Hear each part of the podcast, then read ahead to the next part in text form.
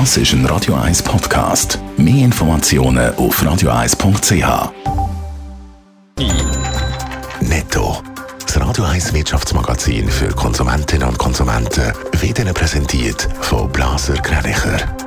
Wir beraten und unterstützen Sie bei der Bewertung und dem Verkauf von Ihrer Liegenschaft blasergreinicher.ch Und alle wichtigen Fakten hat der Hans Dickelmann zusammengetragen. Der Autosalon Genf ist für das kommende Jahr abgesagt. Er hätte im nächsten Februar sollen stattfinden Man hat sich zu dieser Absage entschieden, wegen der Unsicherheit in der Weltwirtschaft und der geopolitischen Lage, heisst von den Verantwortlichen. Auch die nach wie vor bestehenden Risiken im Zusammenhang mit der Pandemie haben zur Entscheidung geführt. Der Hörgerätehersteller Sonova expandiert in China. So übernimmt die Firma, die vor allem für ihre Marke Phonak bekannt ist, die chinesische Hörakustik-Geschäftskette High Sound, wie Sonova im Kommuniqué schreibt. Der Kaufpreis ist unbekannt. Die chinesische Gruppe hat im letzten Jahr aber einen Umsatz von umgerechnet 32 Millionen Franken erzielt. Die durchschnittliche Inflationsrate im Euroraum dürfte das Jahr 7,5 Prozent betragen. Das erwartet Finanzexperten in einer Befragung vom Mannheimer Forschungsinstitut ZEW. Damit ist die Prognose gegen offen korrigiert worden. Noch im Mai ist die Teuerungsprognose im Euroraum für das ganze laufende Jahr um 1,2 Prozentpunkte tiefer gelegen.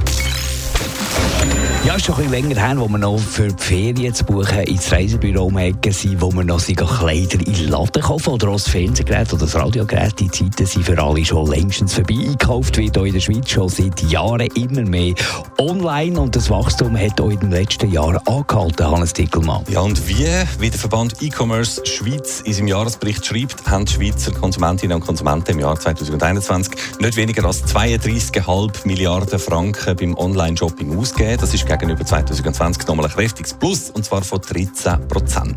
Es ist spürbar, dass Konsumentinnen und Konsumenten gerade in der Pandemie den Vorteil vom Online-Shopping kennengelernt haben, heisst es in der Mitteilung von E-Commerce Schweiz. Und auch, dass die Händler im gleichen Zeitraum deutlich vorwärts gemacht und Ausbau haben, ausgebaut haben, was das Online-Angebot angeht. Die Zukunft des Shopping die ich klar digital. Es haben allerdings nicht alle Branchen gleich viel zugelegt, da gibt es durchaus Unterschiede.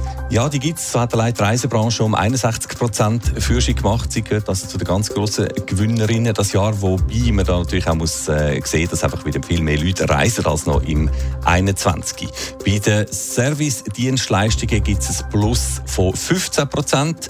Und beim Warenhandel beträgt es Plus zwar nur 5 Prozent, dafür hat der Bereich seine Spitzenposition im Online-Shopping können festigen Der Warenhandel, also das Metier von Galaxus, Brack etc., aber auch von ganz vielen Einzelfirmen, der macht rund die Hälfte vom gesamten E-Commerce-Umsatz in der Schweiz aus. Weiter hat der Verband übrigens auch Nutzer von Online-Shopping-Portalen zu ihren Beweggründen befragt, warum sie online shoppen.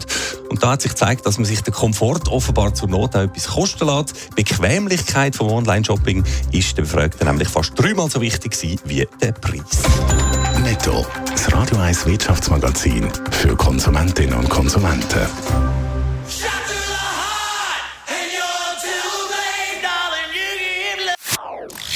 Das ist ein Radio 1 Podcast. Mehr Informationen auf radio1.ch.